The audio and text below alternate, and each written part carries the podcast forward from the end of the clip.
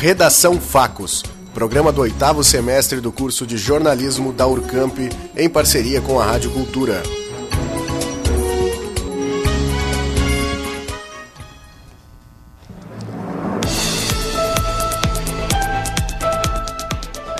SESC abre inscrições para o concurso de poesia na Feira do Livro de Bagé. Reprovação do governo Bolsonaro é a maior que aprovação, segundo Ibope. Polícia prende suspeito por tráfico de drogas em Candiota. Ex-presidente francês morre aos 86 anos. Saques do FGTS para nascidos entre maio e agosto começam amanhã. Polícia busca por cemitério clandestino de facção criminosa em Guaíba. Anitta e Tiago York estão entre os indicados ao Grammy Latino. Judoca brasileira vai ter que devolver medalha de ouro dos Jogos Pan-Americanos. Grêmio recebe o Havaí em casa pelo Brasileirão. Partido de Bolsonaro corre o risco de perder um terço da bancada. Aulão de Yoga na Praça da Estação vai ser realizado neste domingo. Urcamp promove evento de imersão e inovação no fim de outubro.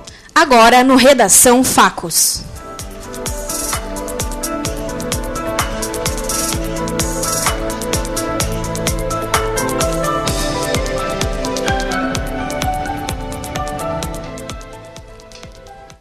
Boa tarde, hoje é quinta-feira, dia 26 de setembro de 2019, nesse momento 18 horas e 16 minutos pelo horário de Brasília.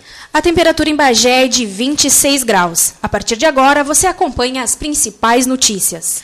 Pelo segundo ano consecutivo, o SESC vai realizar um concurso de poesias na Feira do Livro de Bagé.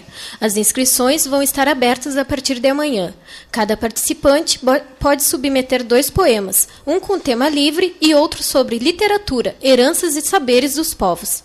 Os textos devem estar em, até às 20 horas do dia 25 de outubro no SESC Bagé. A revelação e premiação dos ganhadores vai ocorrer no dia 10 de novembro, no palco principal da Feira do Livro. Mais informações no SESC. Uma pesquisa feita pelo CNI Ibope aponta que, que governo Jair Bolsonaro tem aprovação de 31% e reprovação de 34%. O levantamento, feito entre os dias 19 e 22 de setembro, ouviu 2 mil pessoas em 126 municípios do Brasil, isso antes do discurso do presidente na ONU. A pesquisa questionou os entrevistados sobre a aprovação da maneira de governar confiança no presidente e perspectivas sobre o restante do governo. Um homem foi preso ontem acusado de tráfico de drogas e posse ilegal de arma de fogo. Os agentes da 2 Delegacia de Polícia, com apoio da Delegacia de Polícia de Candiota, cumpriram o mandato de busca e apreensão na casa do acusado. No local, encontraram um tijolo de maconha, uma porção de cocaína, uma balança de precisão e uma pistola 9mm. Após os trâmites legais, o preso foi encaminhado ao Presídio Regional de Bagé, onde permanecerá à disposição da Justiça. O ex-presidente francês Jacques Chirac morreu hoje aos 86 anos de idade, de acordo com a agência France Press. Ele foi prefeito de Paris e governou a França entre 1995 e 2007. O anúncio de sua morte foi feita por, por um dos seus genros. Desde que sofreu um derrame em setembro de 2005, quando ainda era presidente, sua saúde continuou instável. A última vez que apareceu oficialmente em público foi em novembro de 2014, em um evento da Fundação Chirac ao serviço da paz. A Caixa Econômica Federal libera a partir desta sexta-feira a retirada do fundo de garantia para os correntistas do banco nascidos entre maio e agosto. Segundo a instituição, serão liberados 5 bilhões para cerca de 12 milhões de pessoas. O dinheiro será depositado automaticamente para quem possui conta poupança individual na Caixa. Para aqueles com conta corrente individual, conjunta ou fácil e conta poupança conjunta, o crédito automático ocorrerá apenas para os que fizeram a autorização até o dia 22 de setembro. Agora vamos falar sobre o Conexão UTECI. O evento promovido pela Urcamp vai reunir pessoas de vários lugares para debater o empreendedorismo e a inovação.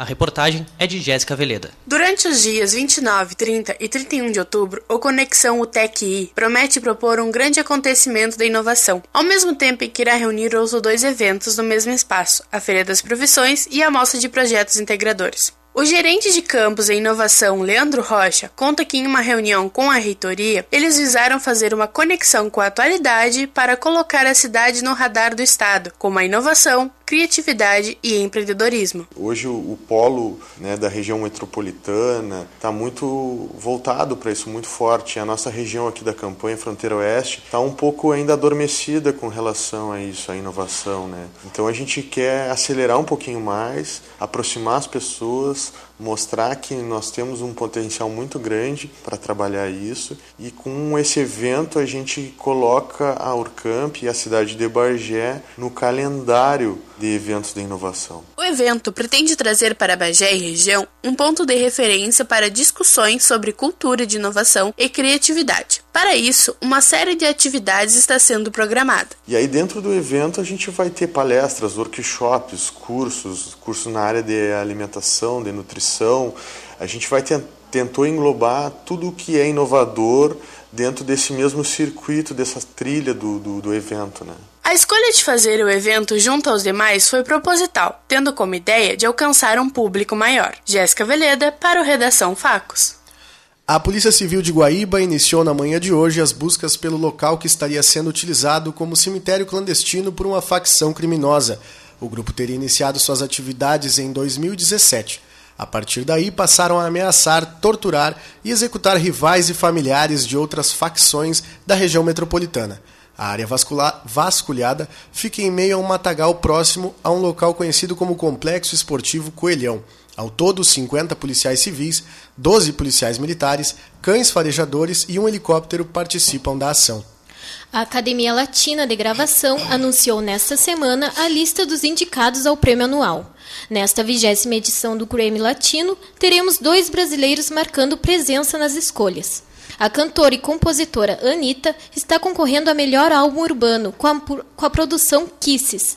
Enquanto isso, na, na, categoria Canção do Ano, quem representa o país é Tiago York com a música Reconstrução. A premiação acontece em novembro na cidade de Las Vegas. A judoca Rafaela Silva perdeu a sua medalha de ouro conquistada nos Jogos Pan-Americanos de 2019 em Lima, no Peru. Um teste realizado no dia em que a atleta subiu ao pódio revelou a presença de fenoterol, um broncodilatador que costuma, que costuma ser usado no tratamento de asma. De acordo com a Federação Internacional de Judô, os resultados dos Jogos Pan-Americanos vão ser cancelados. A judoca ainda pode perder o bronze conquistado no Mundial do Japão. Em casos de doping, a suspensão pode chegar a quatro anos.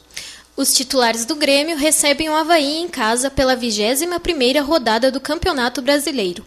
O compromisso contra os catarinenses vai ser o último teste da equipe principal antes da semifinal da Libertadores contra o Flamengo na quarta. O técnico Renato Portaluppi conta com o retorno dos titulares Léo Moura e Maicon à equipe. De olho no G6, Renato entra em campo com força máxima, mas confirma que no domingo é a vez dos reservas enfrentarem o Fluminense.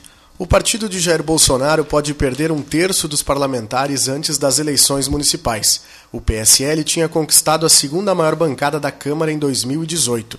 Além disso, conseguiu quatro representantes no Senado. O primeiro a deixar a legenda foi o deputado Alexandre Frota, que migrou para o PSDB. Agora foi a vez da senadora Selma Arruda, que foi para o Podemos. Cerca de 20 parlamentares podem seguir o mesmo caminho nos próximos meses. Alguns dos motivos envolvem o movimento anticorrupção, a não distribuição de cargos entre membros do partido e as definições para as eleições 2020. E neste domingo, um aulão de yoga vai acontecer na Praça da Estação. A reportagem é de, de Michele Romero. É com o objetivo de levar o yoga para todos, uma prática que é considerada um caminho para o autoconhecimento, que o coletivo Yuji, formado por cinco instrutoras, vai realizar nesse próximo domingo o aulão de yoga na praça.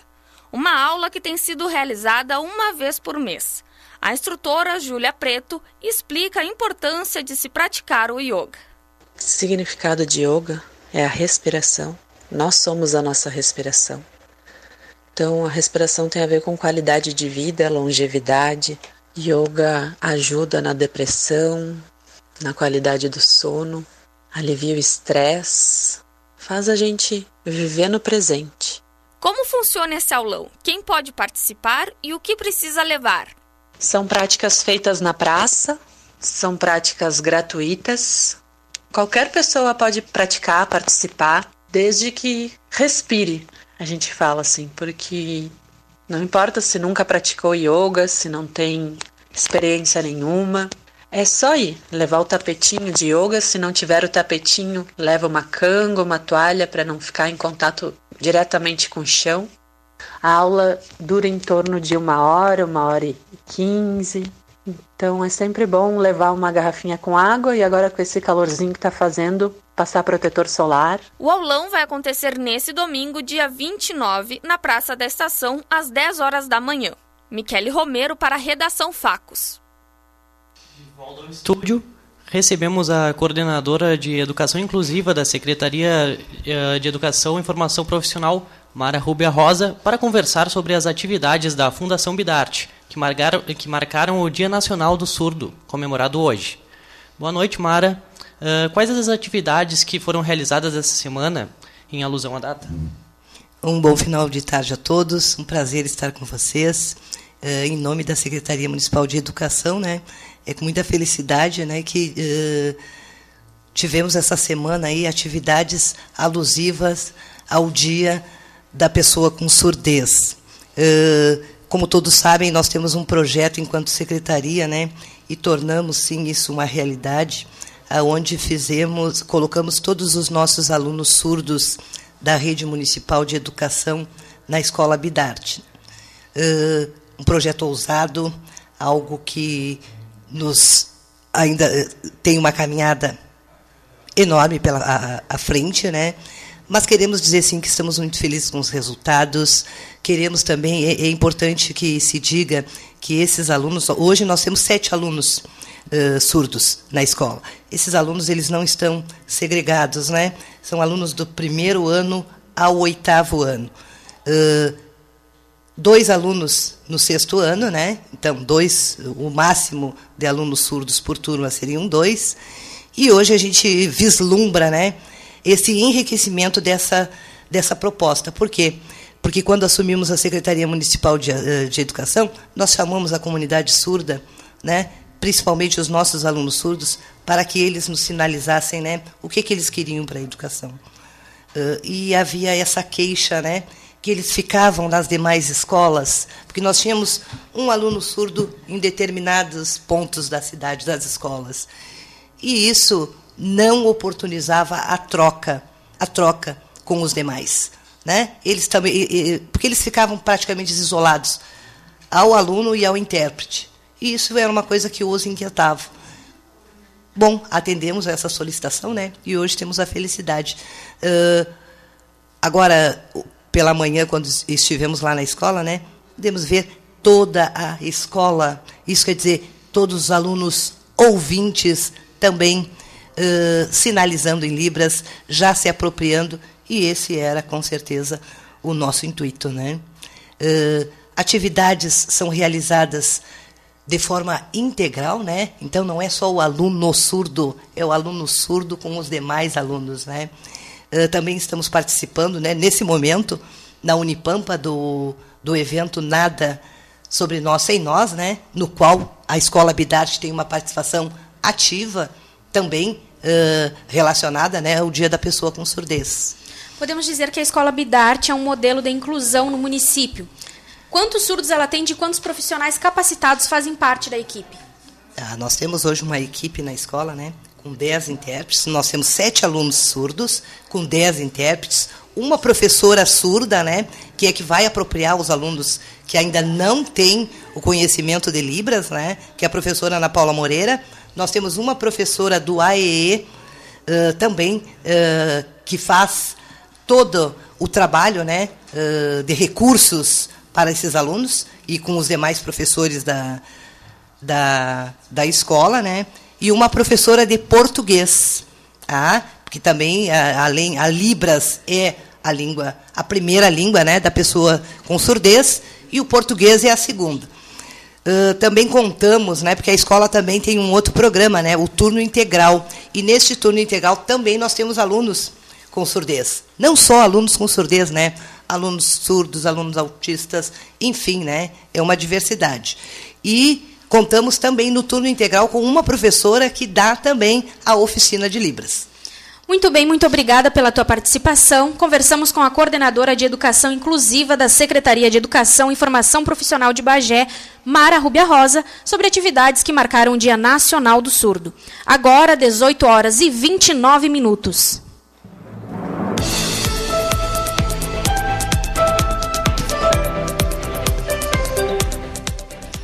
A temperatura na Rainha da Fronteira é de 26 graus. Amanhã o tempo vai seguir parecido como hoje. Os termômetros devem marcar entre 8 e 22 graus. A previsão é de sol com algumas nuvens e não chove.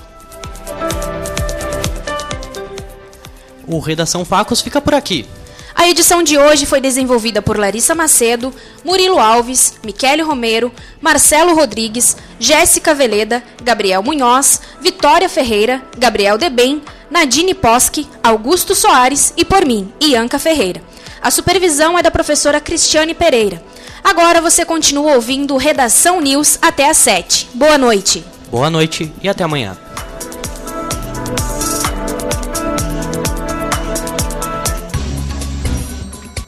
Redação Facos, programa do oitavo semestre do curso de jornalismo da Urcamp, em parceria com a Rádio Cultura.